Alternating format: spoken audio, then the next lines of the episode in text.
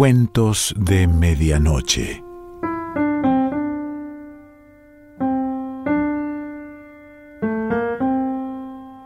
El cuento de hoy se titula Los pañales y pertenece a Yukio Mishima.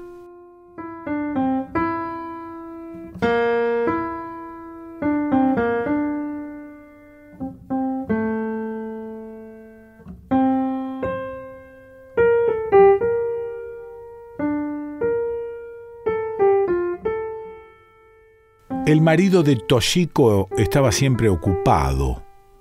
Incluso esa noche había tenido que salir precipitadamente para acudir a una cita y ella había vuelto sola a su casa en un taxi. Pero, ¿qué otra cosa podía esperar una mujer casada con un atractivo actor? Toshiko había sido una tonta al suponer que pasaría la noche con ella. Sin embargo, él sabía cuánto le espantaba volver a su casa tan poco acogedora, con sus muebles de estilo occidental y las manchas de sangre que aún podían verse en el piso. Toshiko había sido siempre extremadamente sensible. Tal era su naturaleza. Como resultado de un constante preocuparse por todo, jamás engordaba.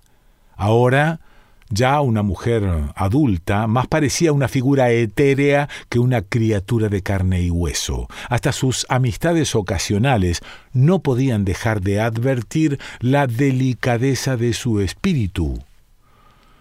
Aquella noche se había reunido momentos antes con su marido en un club nocturno y se había sentido herida al encontrarlo relatando a sus amigos una versión del incidente Sentado allí, con su traje de estilo americano y un cigarrillo entre los labios, se le había antojado un extraño. Es un cuento increíble, decía con ademanes extravagantes que intentaban acaparar la atención que monopolizaba la orquesta.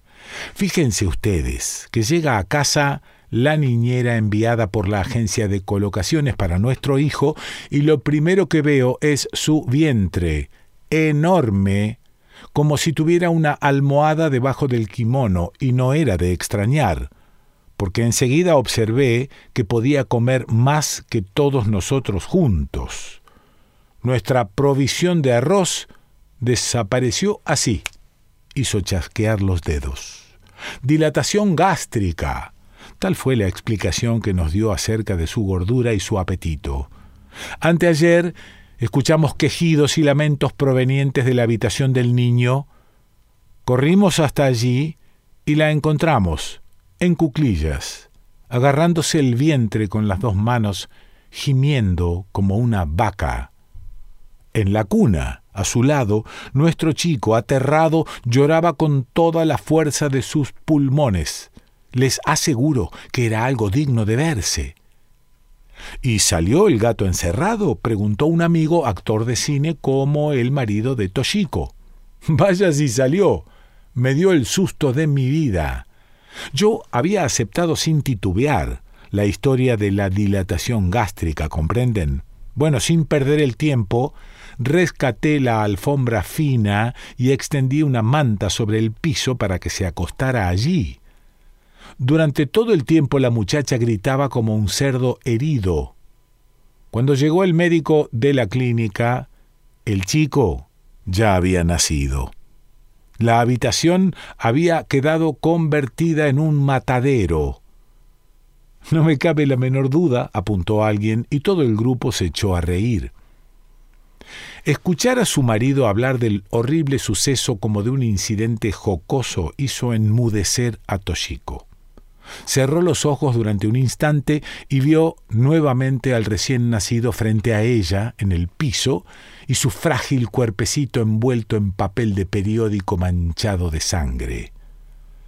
Toshiko pensaba que el médico lo había hecho todo por despecho, como para acentuar el desprecio que sentía por esta madre que había dado a luz a un bastardo en tan sórdidas condiciones, había ordenado a su asistente que en vez de envolver al pequeño con los correspondientes pañales, lo hiciera con papel de periódico. Esta dureza para con el recién nacido hirió a Toshiko. Sobreponiéndose al disgusto que le causaba toda la escena, había buscado un pedazo de franela sin usar que tenía en reserva y fajando cuidadosamente al niño, lo había depositado sobre un sillón. Esto había sucedido después de que su marido saliera de la casa. Toshiko no se lo había contado temiendo que la creyera demasiado blanda y sentimental. Sin embargo, el episodio se había grabado profundamente en ella. Lo recordaba sentada en silencio mientras la orquesta de jazz atronaba los aires y su marido charlaba alegremente con sus amigos. Sabía que nunca podría olvidar a aquel niño acostado sobre el piso envuelto en los papeles manchados. Era una escena como de carnicería. Toshiko, cuya vida había transcurrido dentro del más sólido bienestar, sentía dolorosamente la infelicidad del niño ilegítimo. Soy la única que ha presenciado su vergüenza, se le ocurrió. La madre no había visto a su hijo tendido allí, envuelto en diarios, y por supuesto el niño no lo sabría nunca. Si guardo silencio, este chico nunca se enterará de la verdad. ¿Por qué siento culpa entonces? Después de todo, fui yo quien lo levantó del suelo y lo envolvió en la franela y lo depositó sobre el sillón. Se retiraron del club nocturno y Toshiko subió al taxi que su marido había llamado para ella. Lleve a esta señora a Ushigome, ordenó al conductor mientras cerraba la puerta desde afuera. Toshiko observó por la ventanilla la fisonomía sonriente de su marido y sus dientes blancos y fuertes. Se recostó entonces en el asiento sintiendo con angustia que la vida entre ellos era, en cierta manera, demasiado fácil, demasiado carente de dolor. No hubiera podido expresar este pensamiento con palabras. Echó una última mirada a su marido por la ventanilla trasera del coche. Se aproximaba a grandes zancadas a su automóvil Nash, y la espalda de su llamativa chaqueta de lana no tardó en mezclarse y desaparecer entre la gente. El taxi se alejó, cruzó una calle llena de bares y pasó luego por un teatro frente al cual se apretujaba la gente. Acababa de finalizar la función. Las luces ya estaban apagadas y en la semioscuridad las flores artificiales de cerezo que decoraban la entrada resaltaban en forma deprimente.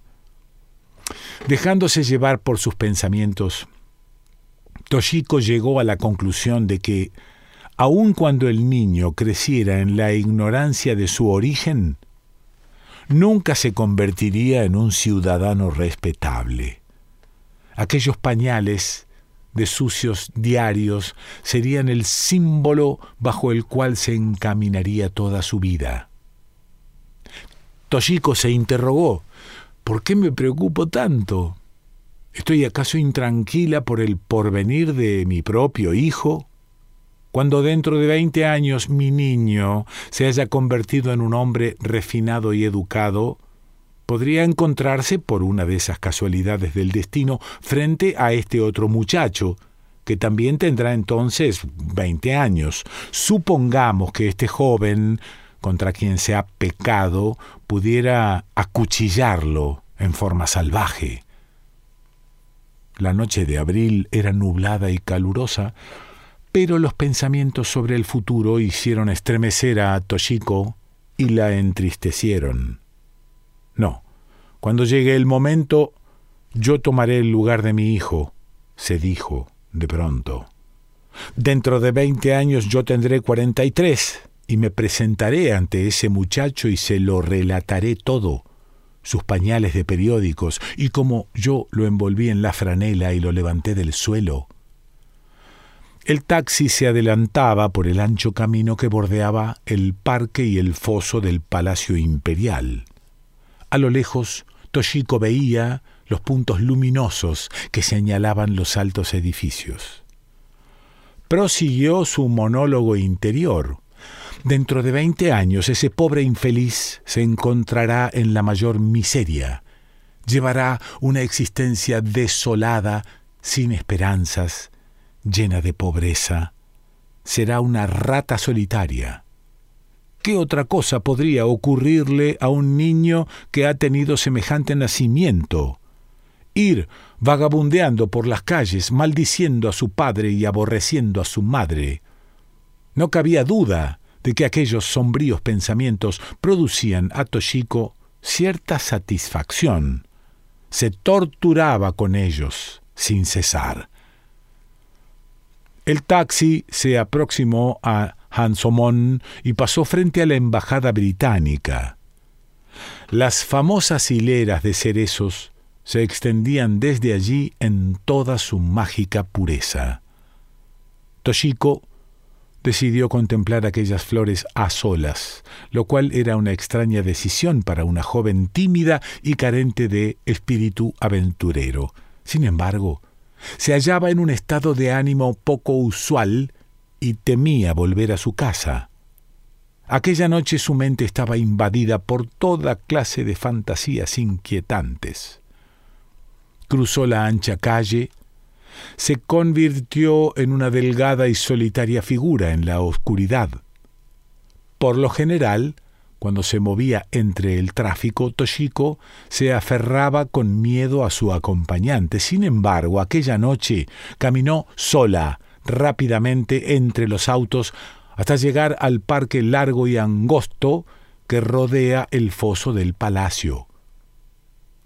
Aquel foso se llama Chidoriga Fuchi, abismo de los mil pájaros. El parque se había convertido en un bosque de cerezos en flor. Las flores formaban una masa de sólida blancura bajo el cielo nublado y tranquilo. Los farolitos de papel que colgaban entre los árboles estaban apagados los reemplazaban lamparillas eléctricas de varios colores que brillaban tenuemente bajo las flores.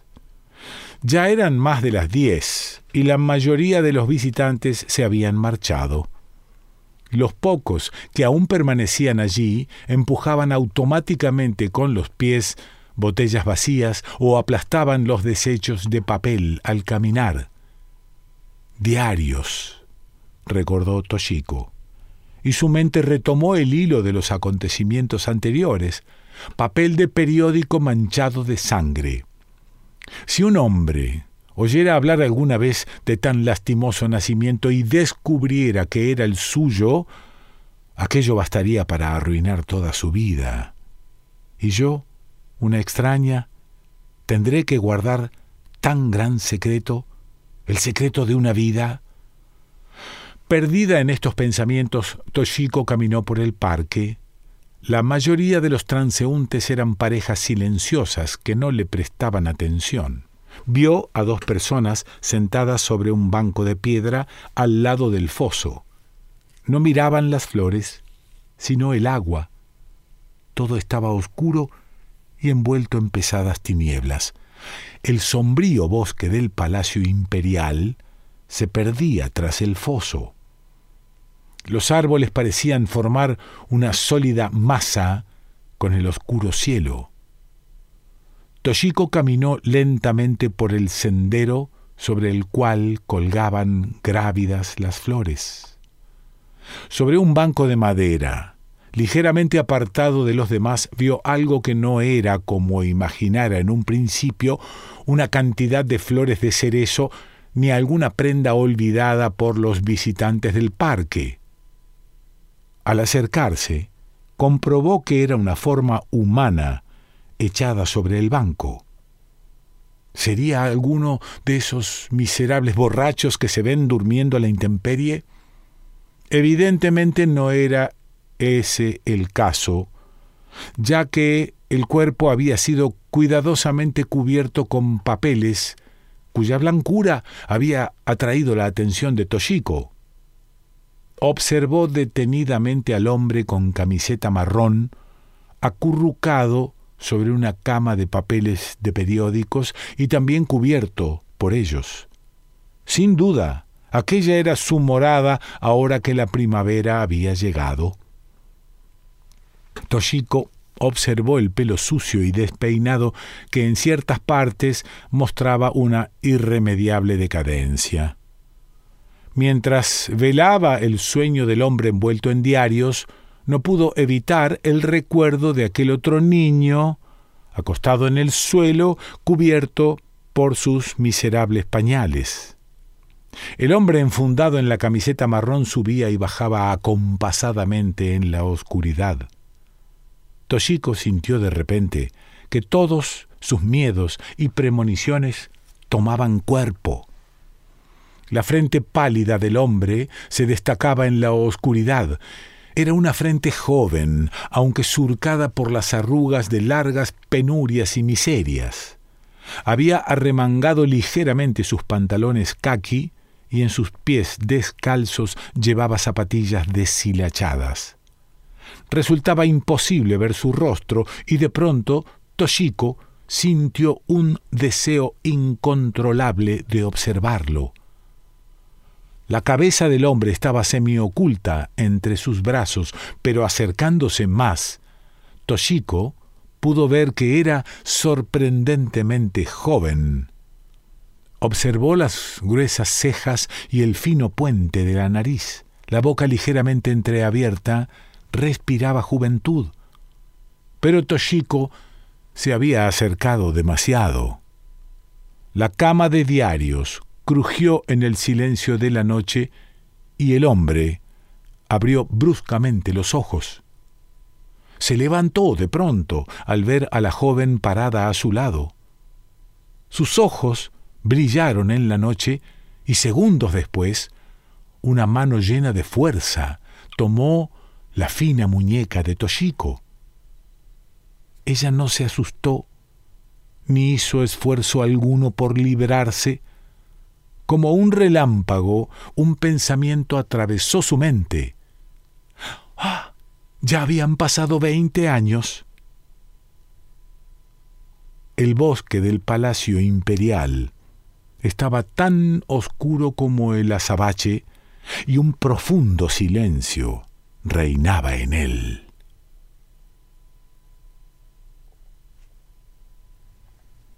Yukio Mishima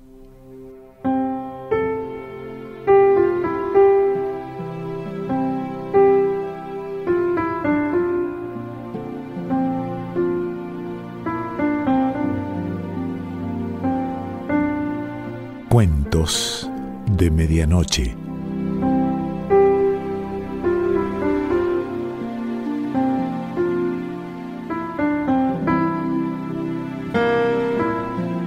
Selección Pancho Mondino. Idea y lectura Quique Pessoa.